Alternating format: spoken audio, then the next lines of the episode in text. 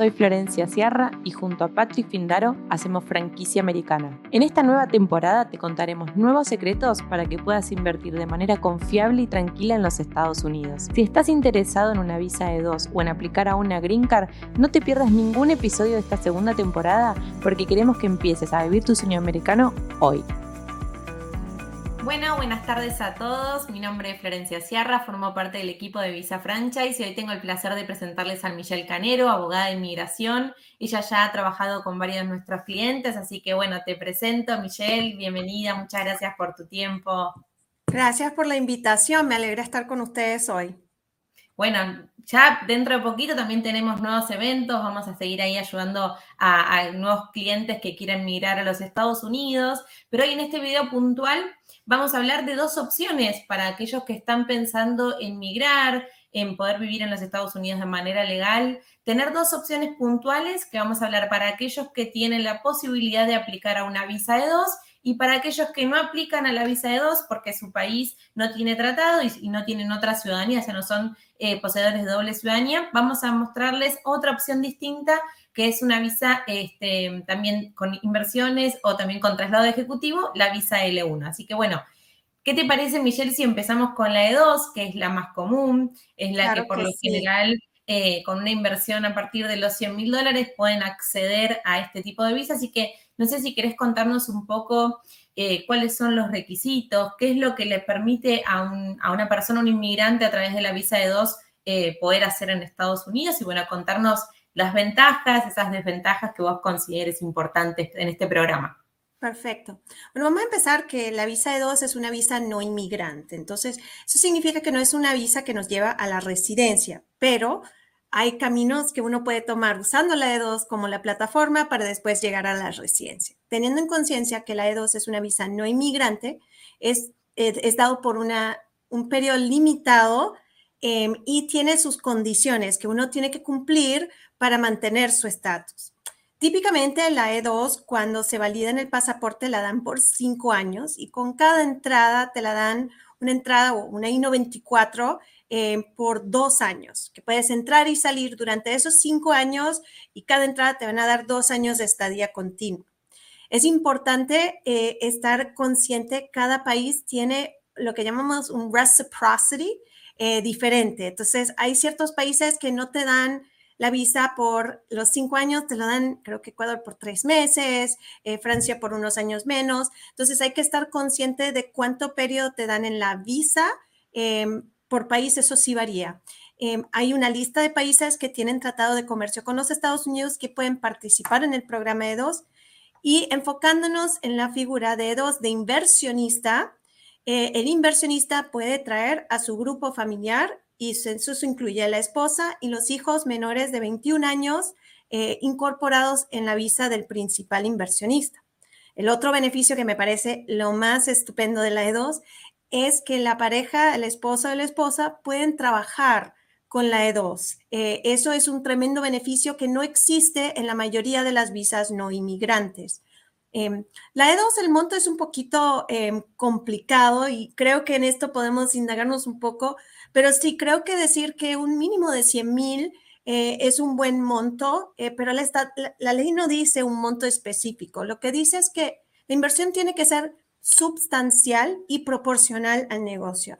Yo siempre digo, sustancial varía de embajada a embajada. Entonces hay ciertas embajadas donde yo veo que una inversión de 100 mil es suficiente otros he visto que han pedido más evidencias y, como un poquito más de la operativa, porque creo que en ciertas embajadas ese monto se ve no suficiente nivel alto. Entonces en Asia vemos que exigen un poco más. Eh, a veces, he visto en Colombia, por ejemplo, y para los venezolanos que a veces quieren ver un poco más. Eso varía. Lo más importante es que sea proporcional al negocio. Entonces, una inversión de 100 mil dólares para adquirir un negocio que está valorizado en un millón de dólares, el oficial va a decir que esto no tiene sentido. Claro.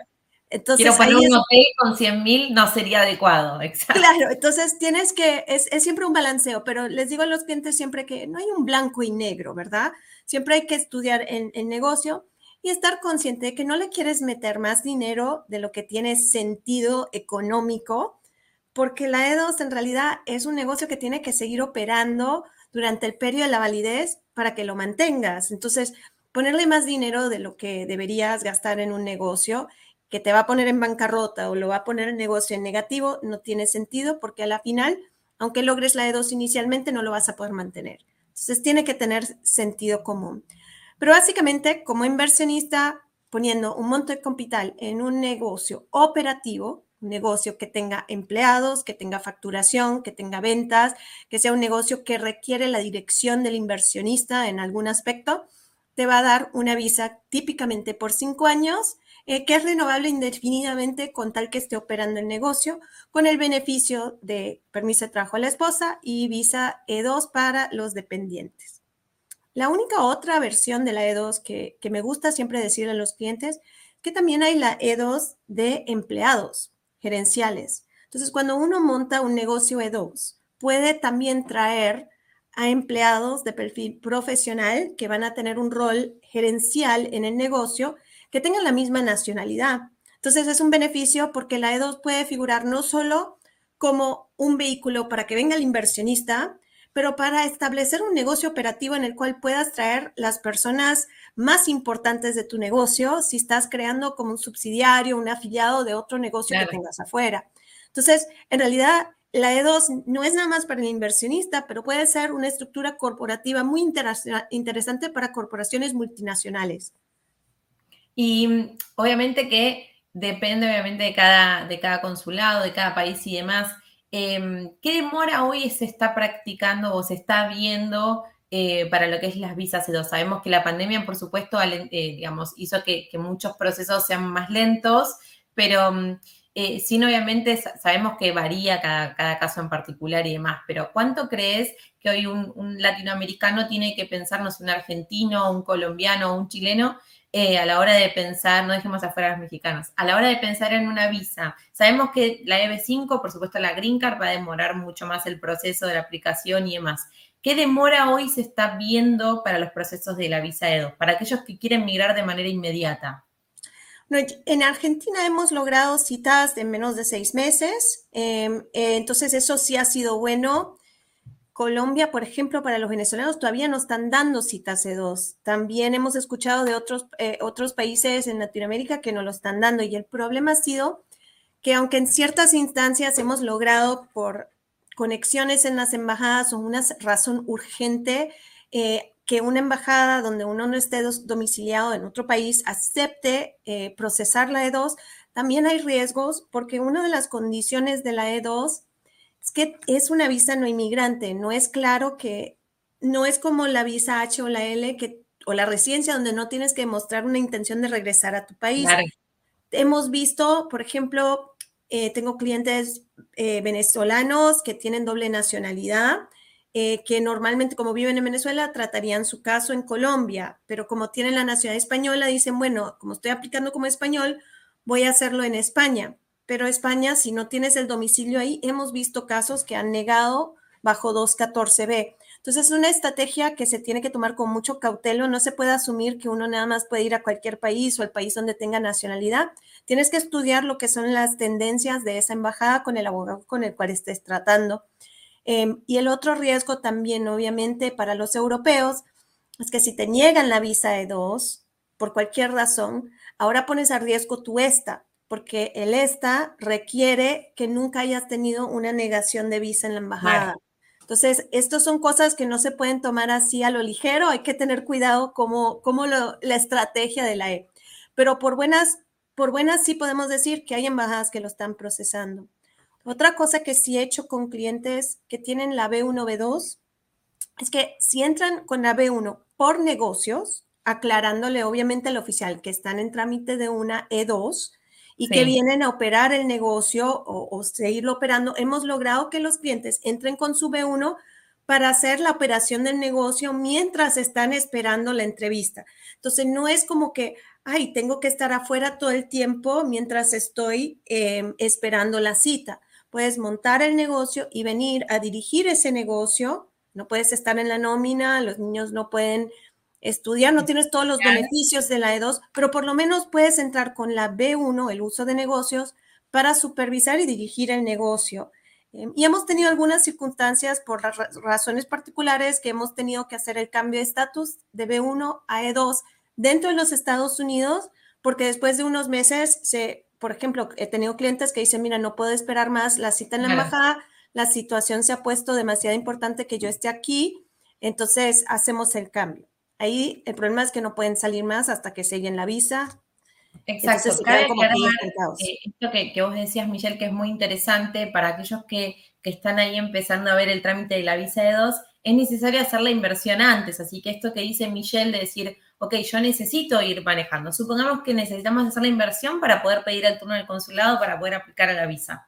Y ese turno se demora y mi negocio ya está puesto en marcha y yo necesito ir, necesito trabajar o administrar o supervisar ciertas este, actividades de negocio, esto que dice Michelle es súper importante, no estar, digamos, de cierta manera trabados en poder realizar la inversión porque sé que van a demorar el turno, sino que hacerlo con tranquilidad y saber que tenés esa posibilidad de poder ir, entrar con visa de negocio y poder manejar tu negocio, salir y entrar la cantidad de veces que uno lo necesite hasta cuando eh, tenga la visa aprobada en mi pasaporte y ya puede ingresar como inversionista. Pero para aquellos que están comenzando hoy con este proceso, sepan que necesito primero invertir para después poder eh, aplicar a la visa. Ese es excelente punto, porque muchos clientes me dicen, bueno, pero ¿qué garantía me das de la visa? ¿Y qué? ¿Que tengo que poner el dinero antes de que me den la visa? Desafortunadamente, ese es el riesgo de la E2. Por eso siempre le recomiendo a los clientes que trabajen con un buen broker, un economista y hagan su diligencia en el negocio porque ese negocio no solo tiene que sustentar la aprobación de la visa, pero se tiene que mantener operativa para poder seguir manteniendo la visa, porque si vendes o cierras el negocio, ahí cae la visa. No es que, aunque lo tienes en el pasaporte, si no hay negocio que lo aporta, eso va a ser problemático. Entonces, eso es importante, el negocio que uno elige es el que está atado a tu visa. Exacto. Ahora, otra cosa que nosotros hemos trabajado juntos en hacer para clientes, que creo que es importante también mencionar, es que uno no se debería limitar nada más al concepto del negocio en el cual está invirtiendo, porque la estructura corporativa tiene un rol importante. Si estructuras la compañía, el vehículo de la E2 en el cual vas a invertir el capital, como un, por decir, como un umbrella company, que tienes tu corporación y que después el negocio operativo es un subsidiario, eso permite que amplíes las inversiones y diversifiques las cosas que hagas, porque si no, si estás atado a, un, eh, a una entidad con un tax ID number para tu E2, es esa entidad para el resto de, la vida de la visa. Entonces es importante eh, estructurarlo de una manera que te da la mayor flexibilidad adaptándote a los cambios y las oportunidades que, aprueben. Más comerciantes que quieren expandir sus negocios eh, o, diversificar sus inversiones no van a poder operar y trabajar en esos otros negocios a menos que estén por debajo de la E2. Claro, esto es súper importante también lo que estás diciendo, porque también hay gente que tiene una idea de negocio y dice, ok, yo quiero montar mi propio negocio pero a su vez también quiero entrar con una franquicia porque siento que me da más estabilidad o más seguridad en la inversión. Y bueno, saber que, se puede generar esto que vos decís, ¿no? De por ahí que un negocio dependa del otro o, de cierta manera que sea como una especie de, de, umbrella para poder trabajar y de esa manera poder desarrollar las dos cosas en paralelo. Es así. Sí. Entonces, lo que yo les recomiendo a los clientes muchas veces es que siempre estructuren el negocio como un holding, que la EDO se haga bajo el holding y que el negocio operativo sea un subsidiario del holding. El dinero se invierte en el holding, se traslada a través del holding al subsidiario y el subsidiario es el negocio operativo donde demuestras que se gastó la inversión, que está operativo, que tiene los empleados, que tiene los ingresos, donde tienes el plan con las, trayectorias futuras para sustentar la visa, eh, porque eso, esos son todos los elementos que va a buscar el oficial. Eh, y trato de cuando hago la aplicación, pedirle al cliente todas las diferentes cosas que le interesa hacer. Por ejemplo, tengo clientes que les interesa property management. Puede ser que inicialmente hagan una franquicia de property management, pero también quieran hacer construcción o real estate investments. Entonces, trato de, en la descripción de lo que va a ser el holding, listar diversas inversiones para que no tengamos que hacer una enmienda. Porque si tú cambias el rubro de el negocio operativo tienes que reaplicar a la E2, aunque sea la misma entidad, si no pusiste algo en la descripción que da esa flexibilidad, estás limitada nada más a lo que le representaste a la embajada que ibas a hacer. Bueno, entonces como para resumir, para aquellos que están pensando la E2 como el, mejor camino para poder migrar, resumimos, inversión tiene que ser sustancial al negocio, dependiendo de la embajada y dependiendo cada uno de los casos, vamos a ver que se recomienda a partir de 100, pero cada caso en particular, dependiendo de cada negocio. Después, bueno, cada uno va a tener el plazo establecido de acuerdo al país de donde aplique, 60 meses, 48 meses, 12 meses, dependiendo cada ciudadanía permiso de trabajo para el cónyuge, posibilidad de estudio para los hijos menores de 21, con los cuales también pueden migrar, y por supuesto que la visa es no migrante y que está atada al éxito del negocio. Ese sería un resumen, de, corregime vos, Michelle, si hay algo que estoy diciendo mal. Las únicas cosas que agregaría, em, que son cosas que los abogados no muchas veces discuten, es que la flexibilidad de la E2 también es que puede ser de doble nacionalidad. Entonces, tienes que tener el 50% del negocio a, nombre de un individuo con la nacionalidad del tratado. Pero vamos a decir, si yo soy, eh, soy tengo pasaporte colombiano, ¿verdad? Y vos siendo argentina, si nosotros nos asociamos, podemos tener un negocio 50 y 50 que es mitad argentina, mitad colombiana. Tenemos dos E2. Y después podemos traer empleados argentinos y colombianos. Y si es un negocio muy grande, vamos a decir, van a invertir en un hotel.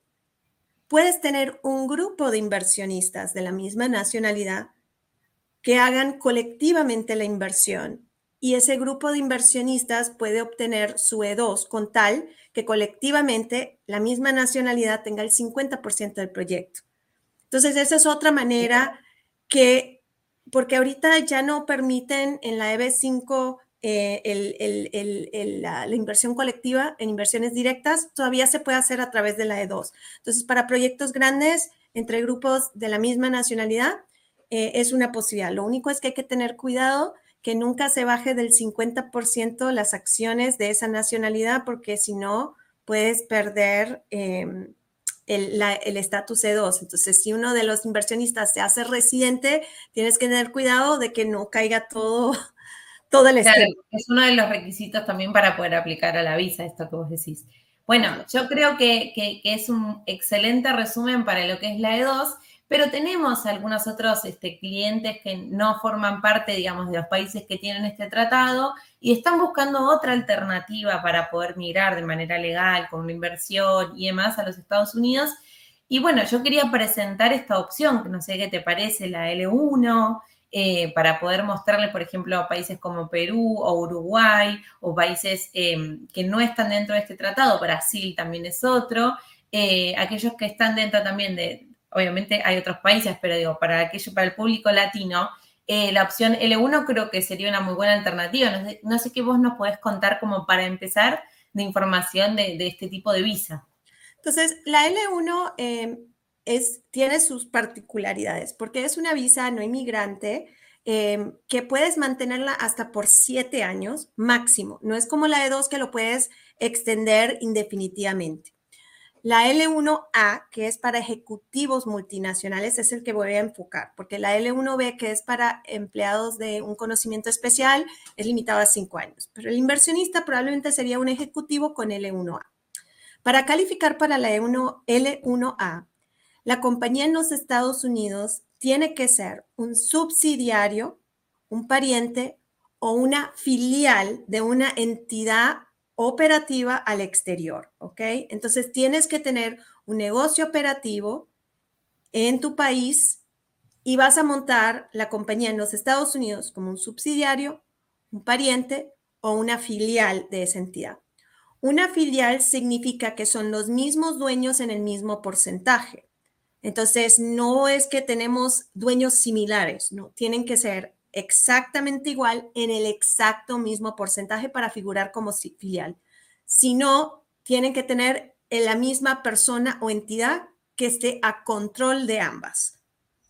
Ok, perfecto. Esa es la estructura corporativa. No hay un monto de inversión. Entonces, la L no tiene como la E2, que tienes que tener un monto sustancial. La L sí tiene que tener una estructura corporativa mucho más amplia, entonces, en mi opinión, más costosa que la E2, porque eso requiere demostrar que requiere un rol ejecutivo que va a gerenciar el negocio en los Estados Unidos. Entonces, típicamente, inmigración cree que una entidad que tiene menos de 25 empleados es fraudulenta. Lo que yo siempre le digo a los clientes es que deberían demostrar una estructura que tenga múltiples niveles de empleados, los, empleados que hacen el trabajo, la administrativa, después los gerenciales. Y para calificar como un ejecutivo tienes que estar por encima de los profesionales gerenciales. No puede ser un gerente operativo para la L1A. Entonces tiene que ser más alto. Em, otro tema que es importante es que la, la, compañía tiene que seguir operando al exterior. Entonces, no es como que vienes a los Estados Unidos y puedes cerrar al exterior. Tienen que ambas, tienes que mantener que es un negocio multinacional. También tienes que haber estado en la nómina de la compañía al exterior por un año continuo en los últimos tres años antes del traslado a los Estados Unidos. Entonces, por ejemplo, si eras subcontratista o eras dueño, pero no estabas en la nómina, eso va a ser problemático para hacer la L1A. Y lo otro es que tienes que poder demostrar el rol y la función de tu necesidad de ser ejecutivo acá y quién va a seguir operando el negocio al exterior para que te den la L. Eso es lo que hemos visto que son más o menos los parámetros más importantes. Pero bueno, sabemos que entonces en este caso tenés que ser un empresario de cierta manera para poder aplicar con la L1. Para aquellos que están pensando en invertir y en migrar a los Estados Unidos y no tienen la posibilidad de hacerlo con la E2, deberían ser empresarios que puedan demostrar esta estructura de su empresa en el país de origen para poder aplicar a una, una visa L, ¿sí? una L1 en este caso. Claro, y, no tienen que ser empresarios que tengan las acciones como mayorista, ¿verdad? Puede ser un ejecutivo de una corporación, vamos a decir, eh, hay muchas compañías eh, familiares, ¿verdad? Y uno de los hijos o hermanos de la, que son dueños en parte un porcentaje, por decir 10% de la compañía, quieren establecer la subsidiaria en los Estados Unidos. Es perfecto que esa persona, aunque nada más había tenido un 10%, haga la L1 acá. No es lo mismo que con la E2, donde el inversionista tiene que tener un mínimo del 50% de las acciones. Entonces da un poquito más de flexibilidad en ciertos aspectos que la E2. Y en este caso, para aquellos que apliquen con la L1A, ¿corren los mismos beneficios de la E2 en cuanto a cónyuge y sus hijos menores de 21 años? Sí, em, con la L1A, el cónyuge, bueno, es esposo o esposa, porque no reconocen em, tiene que ser un matrimonio reconocido civil. Eh, ok, perfecto. No, no, puede ser un, no puede ser técnicamente un cónyuge o lo que, lo que muchas, en muchos países se reconoce como, como un matrimonio para temas legales, pero no es un matrimonio civil. Entonces, eh, desafortunadamente en los Estados Unidos. Sí, correcto. Entonces, eh, la, sí, la pareja, el matrimonio, en el matrimonio pueden trabajar, obtener permiso de trabajo, la, la la esposa o el esposo, em, los hijos estarían bajo la L hasta los 21 años. Lo único que advierto es que cuando tienes un hijo que va a cumplir, ya tiene sus 20 años, tienes que, por las demoras de inmigración, empezar el trámite de la otra visa eh, que, al cual van a cambiar, por ejemplo, si están estudiando, por lo menos un año antes. Ay, porque si no pueden caer fuera de estatus, no puedes dejar correr. Y a veces hemos visto, esto me imagino que lo has visto con tus clientes, con la visa E2 y la L, muchas veces la embajada te sella la visa por una validez que se extiende pasando el cumpleaños de los 21 años. Entonces la persona piensa que tiene la visa válida porque se la pusieron en el pasaporte por más tiempo, pero la visa caduca, irrelevante de la fecha que le ponen de validez, caduca el día que, que el hijo cumple 21 años. Y eso, eso ha sido problemático para, muchos clientes. es un punto súper importante para que nadie, digamos, y, tenga ese problema a la hora de tener que después renovar o obtener otra visa. Llega el momento y te diste cuenta que estás con un estatus totalmente vencido y eso es súper problemático para todos. Así que eh, creo que es un muy buen punto este que resaltás. Y, como para terminar en, este, en esta opción de la L1, eh, que en realidad para las dos podría ser, ¿no? Un resumen final de las dos, porque muchas de las personas entran con un tipo de visa y luego quieren hacerse titulares de una green card. Si bien en la E2, como bien vos decías antes, tenés que tener la intención de volver, ¿no? De no quedarte allá desde el momento cero. Hay quienes empiezan con esta E2 y quieren luego dar el paso a la green card y hay quienes obtienen la L1, que es por siete años, y les gustaría antes de esos siete años de que se venza esta posibilidad, poder o no aplicar a la green card. O sea, hay posibilidad desde las dos visas obtener la green card y cómo sería. Entonces, hay, hay, múltiples figuras para obtener la residencia en la categoría de empleo. Obviamente, por familia, la opción siempre sigue, ¿verdad? Entonces, si tienes un hijo ciudadano mayor de 21 años, salvado. Si te casas con un americano, salvado. Pero enfocándonos en el núcleo familiar que invierte, se muda acá y no tiene esas opciones, em, en empleo hay varias categorías. Puede ser, a veces un empresario tiene habilidades extraordinarias y los puedo calificar con EB1 entonces, eso sería una persona que tiene reconocimiento, eh, prensa, premios. Hay otra figura de B1 para ejecutivos multinacionales. Ahora, teniendo la L, se siente como lógico que la EB1 sería la próxima etapa, em, pero a veces el negocio operativo no es suficiente grande eh, y el estándar de la L es más baja que la EB1, aunque no lo debería ser porque los criterios son iguales. Inmigración siempre lo dice así. Em, la otra opción eh, de la EB1 también figura para las personas que hacen la E2, si estructuraron la E2 como una filial o un subsidiario del negocio operativo al exterior.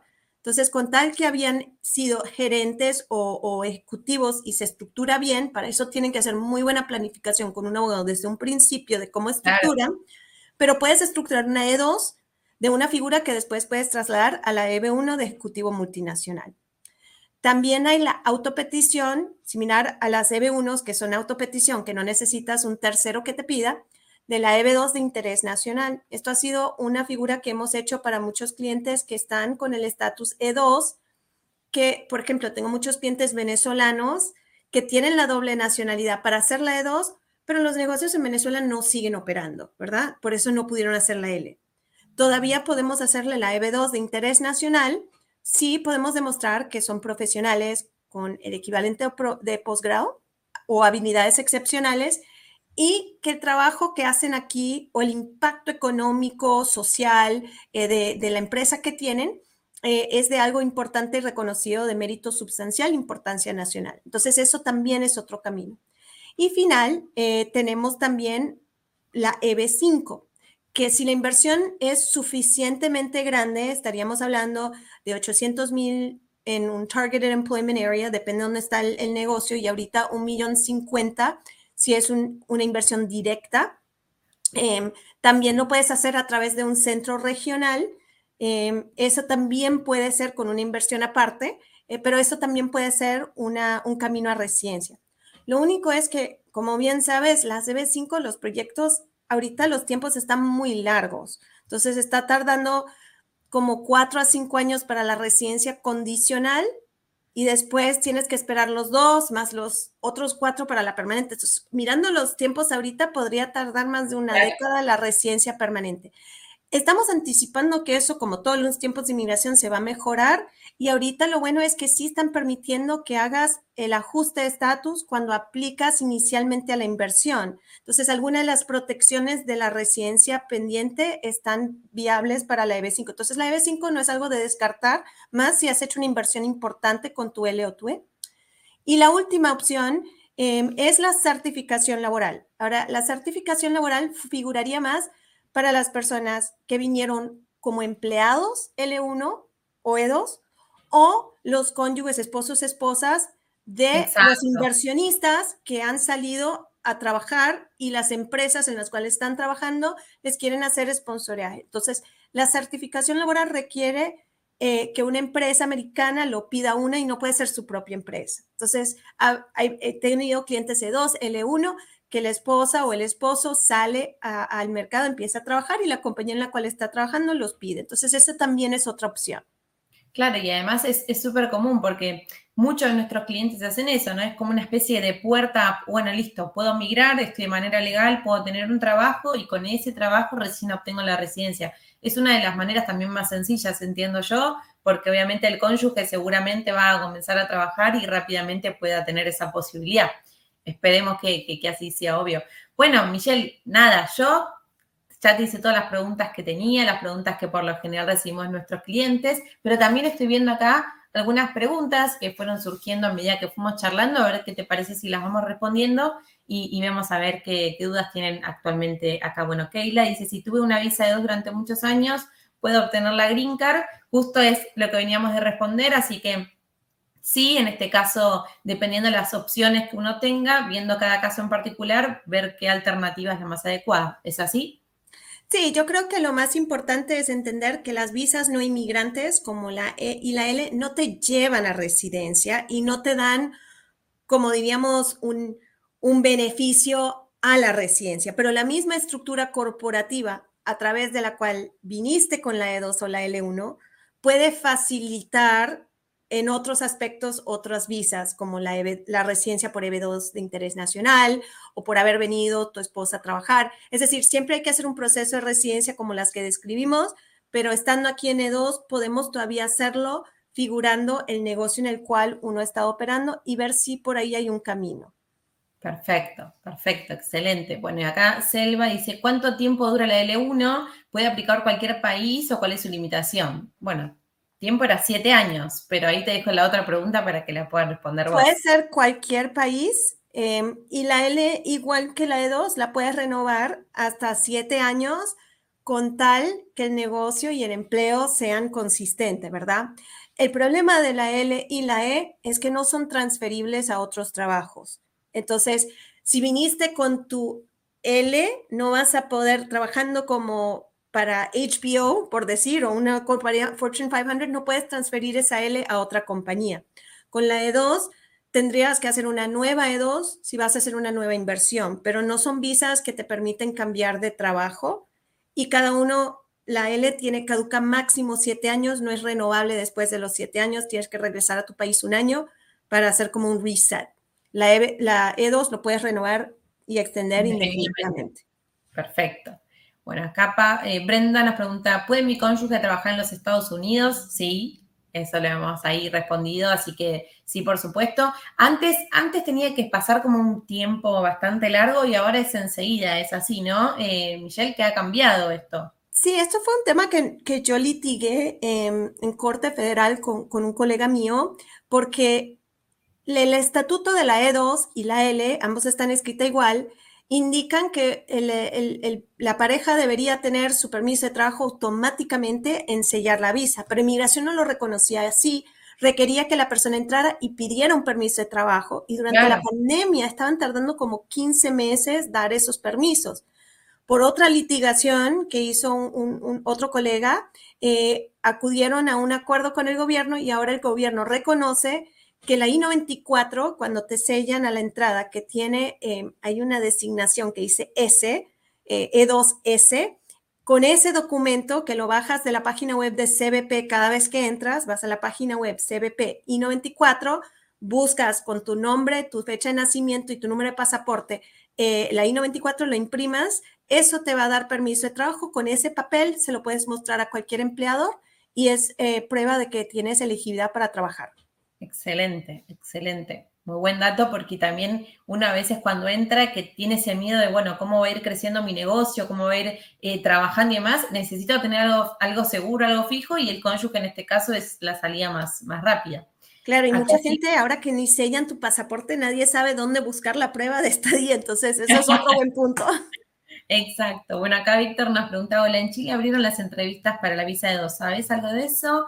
Y usted asesora, acompaña todo el proceso, ¿cuánto tiempo toma? Ella es abogada de inmigración. Eh, ¿Cómo ves las entrevistas en Chile actualmente?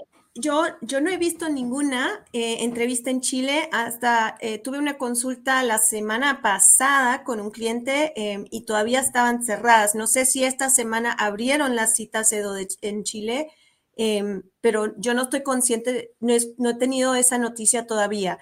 pero si las han abierto, eh, va a depender del calendario. Honestamente, lo que yo he visto con las E2 está de la más baja prioridad de todas las visas y es lo mismo con las residencias, es decir, a nivel consular es completamente oscuro cuál es el plan de las embajadas y no se sabe cuándo van a abrir o qué van a hacer y de un día al otro cambian. Entonces, no. Hay que ir viendo en el día a día, cada ir día. Viendo el día a día, escribiendo a la embajada, pidiendo si están dando citas y ver qué pasa. Y en ciertos casos, si hay una emergencia, estamos tratando de pedir permiso especial, por ejemplo, en México, pero México ha sido difícil, en República Dominicana en algunos casos, pero hay que tener una razón muy urgente, como que un proyecto muy importante que tiene que empezar, jalar, palanques del gobierno aquí americano, si es un proyecto, eh, tengo una compañía de construcción que tenía un proyecto muy grande con el gobierno acá, que necesitaba mover una de dos, y bueno, por ese lado se movieron, pero a lo típico no, no hay forma de decir. Exacto, no hay todavía forma de saber, sino hay que ir viendo en el día a día. Continuamos a ver con, las siguientes preguntas. Pero ahí es donde no nos olvidamos de que si tienes el ESTA o la B1, B2, puedes venir y empezar a mover lo que necesites de la compañía entrando y saliendo.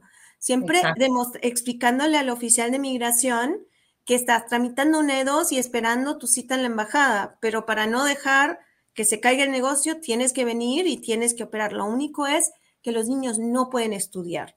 Ahora, una cosa que sí eh, estoy recomendando a algunos clientes es que como no están dando citas de dos, si tienes el negocio y tienes tu B1, B2, puedes pedir una cita en la embajada para que le den una visa estudiante a tus hijos. Y así, si necesitas que ellos vengan, porque sí le están dando prioridad a las estudiantes. Entonces, si dices, mira, el plan es, van a estar con familia ya estudiando, mientras yo salgo y entro supervisando el negocio, esperando mi cita, mostrando que tienes tu B1 y que es permisible entrar con la B1 mientras estás montando el negocio de dos, es una manera de cómo establecerse cumpliendo todos los requisitos. Pero eso de llegar aquí poner los niños en la escuela pública no es factible. Perfecto, muy bien. Es una muy buena alternativa también. Acá Víctor pregunta, ¿uno puede tener dos o tres negocios, pero en, eh, pero en uno se usa para aplicar a la visa? En caso de que este negocio se aplicó para la visa si quiebra, ¿qué pasa? Y si se puede traspasar la visa a alguno de los otros negocios, bueno, traspasar la visa, ahí dijo Michelle que no. Eh, la parte del umbrella, que es lo que vos decías, sí se puede tener varios negocios. Y si yo entiendo que por lo que dijiste vos, que si quiebra, digamos, el, el principal, ahí es donde perdemos la visa. ¿No? Claro, la idea es, si tienes el umbrella, puedes poner todos los negocios por debajo y puedes dirigirlos todos. Pero si tienes tu negocio aquí afuera, no puedes trabajar y operar ese negocio. Y si quiebra esta E2, eso no se traslada acá. Tienes que hacer una enmienda y reaplicar a la E2. Perfecto, muy bien. Continuamos a ver ahí con la siguiente pregunta. ¿Qué franquicia recomiendas o, de qué rubro? Bueno, básicamente nosotros tenemos más de 5.700 franquicias disponibles en las que uno puede aplicar a una visa inversionista. Lo que hacemos es una búsqueda personalizada, ¿sí? Cada, digamos, cada cliente, cada negocio que ustedes estén buscando tiene distintas, digamos, distintos parámetros de búsqueda para cada persona en particular. Lo que hacemos es realizar de acuerdo a lo que vos querés invertir, donde vos querés migrar, de lo que vos querés trabajar, presentarte alternativas rentables que nosotros hayamos evaluado y podemos demostrarte con, franquicia, con reuniones con franquiciadores, reuniones con franquiciados, análisis de los FTD, ver las mejores alternativas y de esa manera que puedas aplicar. Así que Selva, te, invito a si querés, podemos conversar, tenés mi WhatsApp, van a tener en la descripción y nuestros contactos para que coordinemos una reunión. Soy de Chile, me gustaría tener una reunión presencial con ustedes, es posible, quiero sacarme algunas dudas antes de invertir. Bueno, Selva, entonces te invitamos a que participes del evento donde va a estar Michelle, donde voy a estar yo, eh, que puedas venir, que el evento es gratuito, y va a estar acá en el mes de octubre y bueno, vas a poder venir y resolver todas tus consultas y también le vamos a ir preguntar de todo a Michelle para que pueda respondernos las consultas también. Acá Pablo pregunta, ¿qué inversión mínima puede asegurar la obtención de la EB2?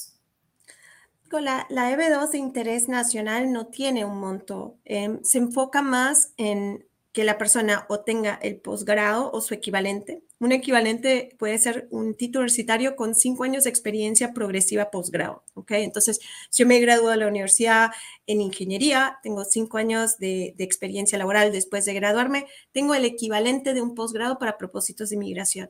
Y la otra figura es de habilidades excepcionales. Ahí sí necesitas 10 años de experiencia en el rubro, más un certificado o un título eh, o un rol importante o pruebas de sueldo muy alto eh, en, tu, en, tu, en, tu, eh, en tu rubro. Esas serían las partes de lo que es la elegibilidad del candidato en la EB2 y después hay que demostrar que lo que vienes aquí a hacer, el negocio que vienes a operar o el servicio que vas a rendir como independiente o consultor, tiene mérito sustancial e importancia nacional. Eso es algo que con mucho gusto podemos estudiar, pero varía de caso a caso. Muy bien, y acá también Pablo pregunta que qué diferencia hay con la E2. Entiendo que son dos cosas distintas. ¿Es así? Son, entonces, la E2 es una visa no inmigrante. EB, em, se, uno siempre dice que las visas no inmigrantes son un alfabeto. Y es confuso cuando hablamos de la EB, pero la EB es employment based o basado en empleo.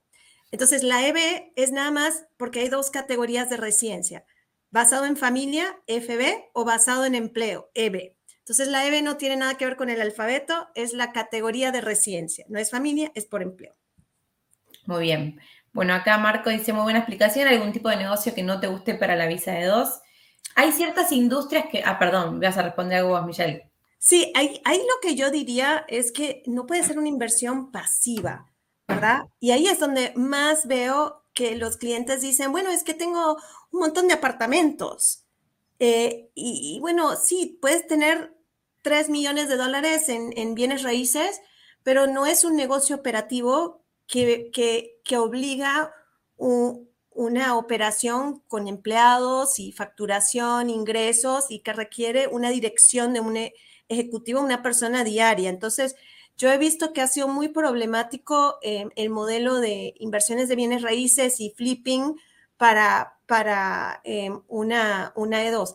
Ahora, sí he visto em, franquicias de property management donde tienes muchas propiedades que estás bajo.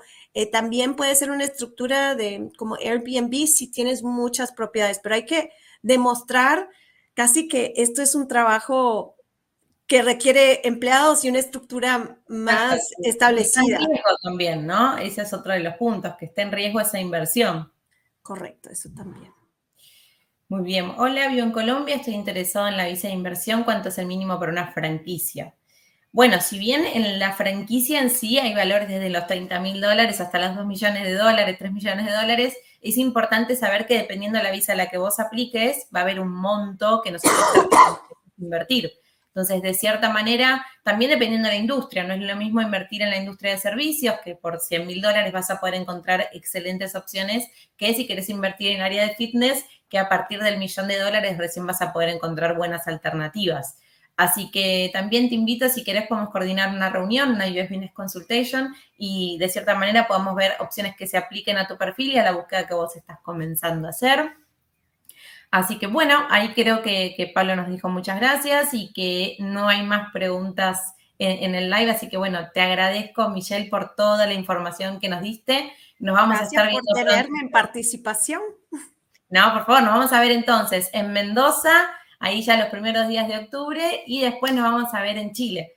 Así que bueno, mil, mil gracias por, por, por participar y nos vamos a seguir viendo en otros lives también. Muchísimas gracias, que tengan un excelente día. Gracias, chao, chao. Y este fue un nuevo capítulo de Franquicia Americana. Muchas gracias por escucharnos y no te olvides de compartirlo con tus amigos y además dejarnos una reseña. Muchas gracias.